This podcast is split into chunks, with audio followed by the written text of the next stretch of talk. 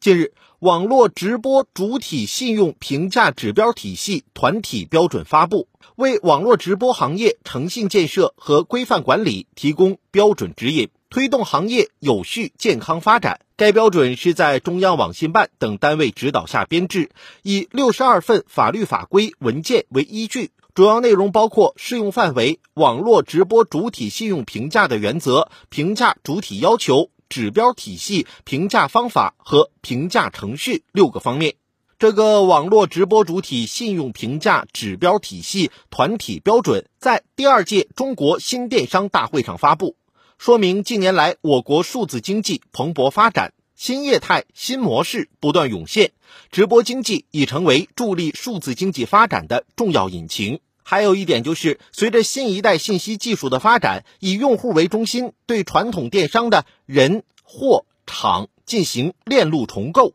产生的电商新形态、新模式，主要类型有直播电商、社交电商、社区电商等。如此这般，及时制定出台信用评价指标体系是非常必要和相当及时的。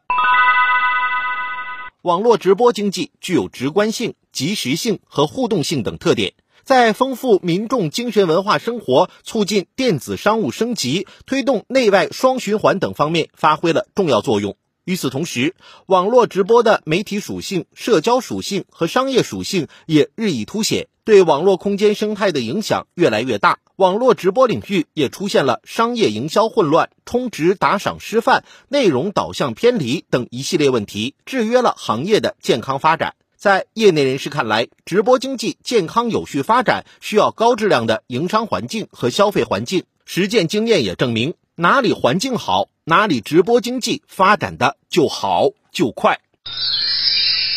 网络直播主体信用评价指标体系团体标准的发布，从某种意义上来说，犹如给这个行业戴上了一个紧箍咒，对新电商新业态在助力经济社会发展、畅通双循环、增强区域经济活动中所取得的新成就，为业界畅通商产融合新渠道、培育数字化转型新空间提供战略指引，具有十分重要的意义。诚然，把信用评价指标体系说成紧箍咒，似乎有些牵强。但是，刚性的制度约束所到之处，既是对作风的激浊扬清，更是价值观的重塑再造。这点毋庸置疑。既然有了紧箍咒，就不能闲置，要念好。相关主管部门要主动靠前，建立试点示范区。依照团体标准，对网络主播、直播间运营者进行信用评价，完善行业信用体系建设，引导和促进网络直播主体依法履行主体责任，